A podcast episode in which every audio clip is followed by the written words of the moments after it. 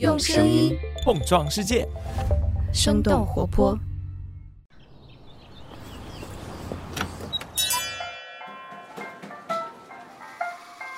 您的生动早咖啡好了，请慢用。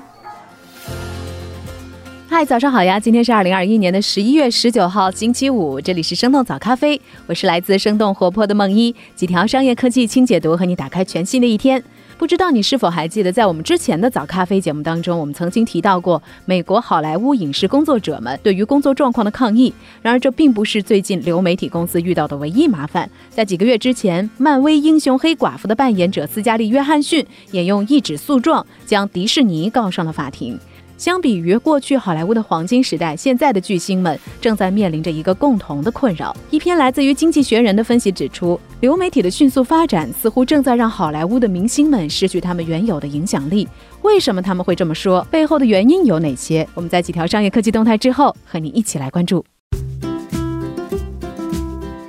首先来关注一下国内，十一月十七号，李佳琦、薇娅先后发布声明，表示他们将暂停与巴黎欧莱雅的一切合作，因为这个品牌的某款面膜在他们直播间的价格优惠力度与之前承诺的并不相符。同时，在他们的声明当中也提到，他们已经和欧莱雅进行了多轮的协商，但是品牌方并没有给出明确的解决方案。如果二十四小时之后欧莱雅仍然没有能够给出合理的解决方案，他们将直接对相关的消费者给出补偿。整个事情的起因是源自于有消费者投诉说，欧莱雅曾经在微博上宣传某款面膜的时候，表示李佳琦直播间的优惠是全年最大力度的，但在十一月一号到十一月三号期间，在欧莱雅官方淘宝直播间却放出了额度更大的优惠券，这就使得同款面膜用完官方优惠券之后，能够以更低的价格买到。针对这一事件，十八号的凌晨，巴黎欧莱雅官方微博发布声明，表示对促销机制过于复杂而给消费者带来的困扰致歉。同时，欧莱雅也提到他们会对所有相关的消费者负责，在保障消费者利益的前提下，给出针对性的解决方案，但是并没有给出具体的解决措施。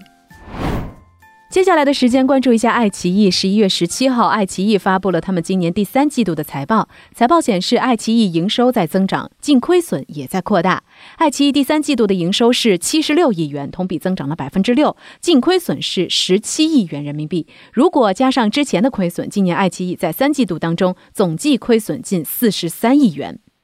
和奈飞一样，爱奇艺最主要的收入是来自于会员服务，收入是四十三亿元，占他们的总收入比例超过一半。但是由于缺少爆款的剧集和综艺，三季度爱奇艺订阅会员同比减少一百二十万人，总的订阅人数刚刚过亿。爱奇艺另外的收入还有在线广告，但是目前看来也在明显的减少。内容分发也是爱奇艺希望发力的方向，但是目前的体量太小，也无法对总收入有强力支撑。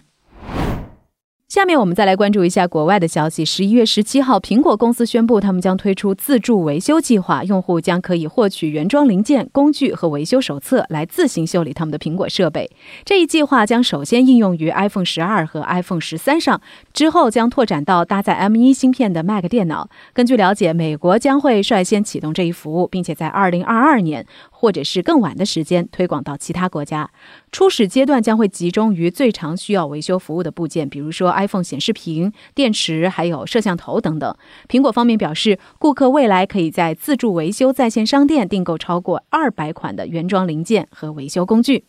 今年七月，美国联邦贸易委员会应总统拜登的行政命令发出的指令，要求产品制造商修改现有的维修限制。苹果这一次的举动呢，也是对该指令的回应。不过，针对这一计划，也出现了一些质疑的声音。不少人的手机贴膜都需要帮忙，又有多少用户会真的撬开手机的后盖，小心翼翼的去更换好新的零件呢？就好像苹果在他们的公告当中所说的，对于绝大多数顾客来说，获取维修服务安全可靠的方式仍。仍然是前往专业维修服务提供商，将设备交给使用 Apple 原装零件的认证技术人员来进行维修。聊完了苹果的自主维修计划，下面的时间我们来关注一份关于资本追逐独角兽的研究报告。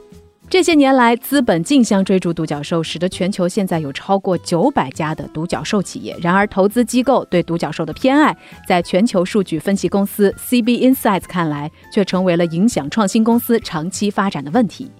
独角兽一般指的是成立不到十年，估值超过十亿美元，但是还没有上市的初创公司。近两年来，有多个独角兽企业成功上市，比如说去年上市的民宿预订平台爱彼迎和外卖平台 DoorDash，还有今年上市的短视频平台快手和出行平台滴滴。根据 CB Insights 的数据分析，截止到今年的七月底，全球估值最高的独角兽公司是字节跳动，以一千四百亿美元的估值高居第一。那为什么说投资界的独角兽狂热成为了一个不容忽视的问题呢？来自 CB Insights 的分析认为，这是因为当资本青睐于独角兽企业，定期投入数亿美元的巨额资金的时候，往往忽视了更加早期的创业企业，比如从种子轮到 A 轮的创业公司。二零二一年，种子阶段的投资占硅谷总交易额的比重到了近七年以来最低点。在疫情和融资的双重挑战之下，初创企业更是难以发展成为未来的明星企业，从而孕育新技术、新应用和新的趋势。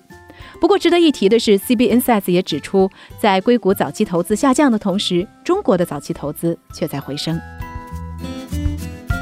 下面的时间要和你来聊聊近些年迅速占领市场的流媒体。在最近的好莱坞，不仅有员工对工作条件提出抗议，也有明星向流媒体提出起诉。流媒体的出现是怎样改变了传统的影视行业的？为什么说流媒体的发展正在让好莱坞的明星们失去他们原有的明星光环呢？我们在一条小小的早咖啡动态之后，马上和你一起来关注。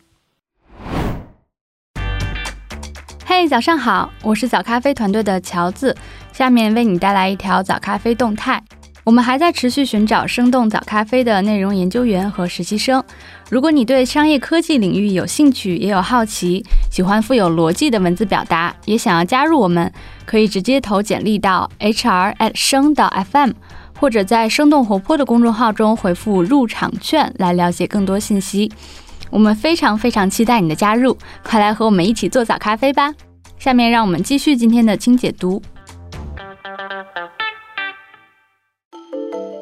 随着 Netflix、Disney Plus、Hulu 等等这些流媒体公司的迅猛发展，全球大量的资金正在不断的涌入好莱坞。根据彭博社的报道显示，今年所有流媒体公司在内容上支出总计可能会达到五百亿美元。然而，在这个行业如火如荼发展的同时，却并没有让其中的从业者很高兴。相反，从一线明星到负责发型设计的工作人员，都在表达他们的不满，并且希望改变一些现状。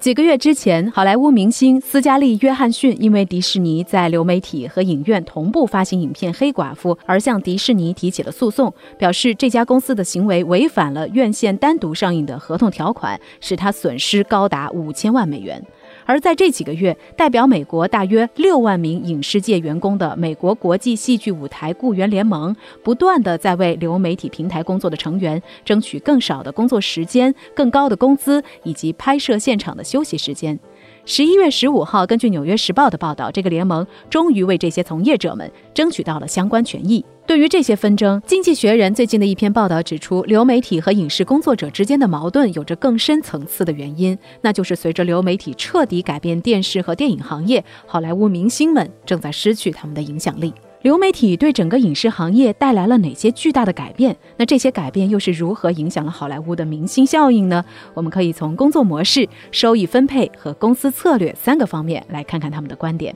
首先，在工作模式上，流媒体使得影视公司和工作人员之间的权力关系发生了改变。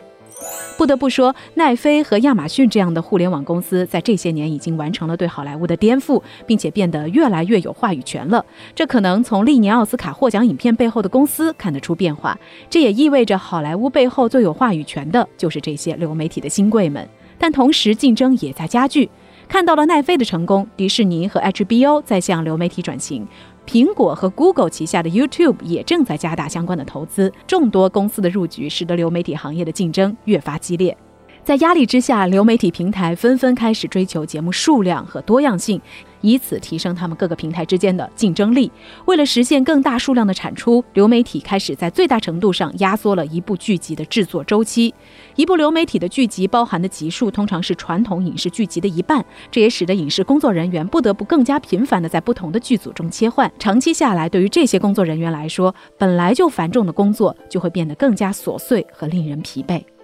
然而，在各家流媒体争夺更短制作周期的过程当中，疲惫的工作人员不再是这些公司所关注的重点，而更像是为了达成利益而使用的高效机器。和过去相比，工作人员们，包括演员在内，都不再拥有和制作方之间更为平等的话语权。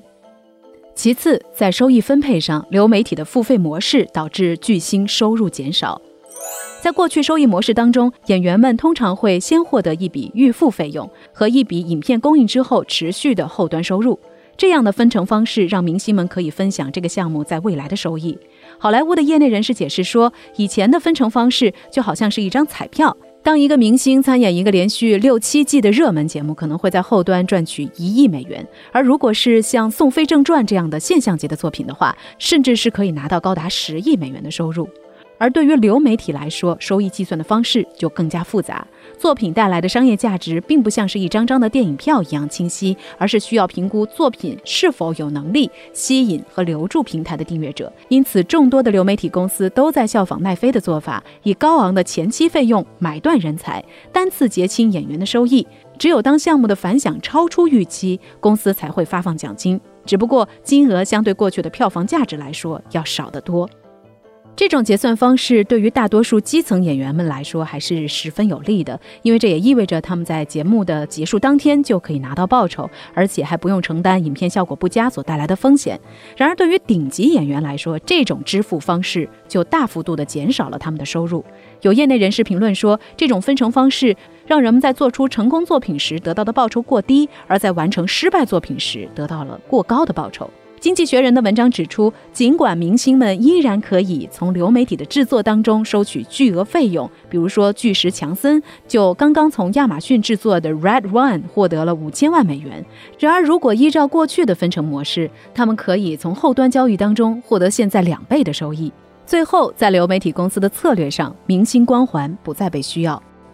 在过去，好莱坞制造明星的一个重要原因是为了降低电影制作的经济风险。制作一部大片需要制作方在前期投入大量的资金做赌注，而如果培养出如同风靡一时的加里·格兰特这样的顶级偶像，是可以给影视公司的票房提供最好保障的。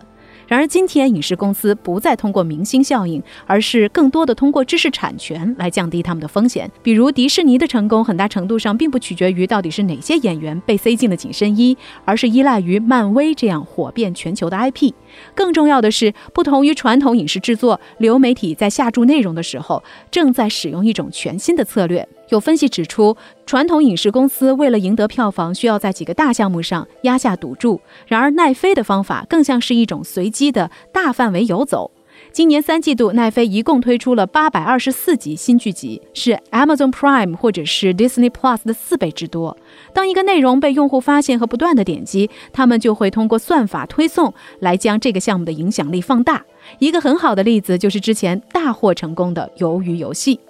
这些流媒体给影视行业带来的改变，都在颠覆着明星们的影响力。就如同《经济学人》的这篇文章当中所说的，在新的好莱坞，明星既不是制造出来的，也不是天生的，他们是通过算法而生成的。那聊到这儿呢，也想问问你，你是如何看待国内的流媒体的？也就是我们常说的爱优腾，你觉得他们是如何影响国产影视剧和国内演员的呢？那你对于这些流媒体有些什么想要吐槽的吗？也欢迎大家在我们的评论区和我们一块儿来聊聊。好了，这就是今天的生动早咖啡，那我们在下周一一早再见啦，拜拜。这就是今天为你准备的生动早咖啡，希望能给你带来一整天的能量。如果你喜欢我们的节目，请记得在各大平台给我们五星或者是好评，也欢迎你分享给更多的朋友，这会对我们非常有帮助。同时，你也可以在公众号和微博搜索“生动活泼”，声是声音的声，这样就可以了解更多与我们节目相关的信息啦。生动早咖啡，期待与你下次再见。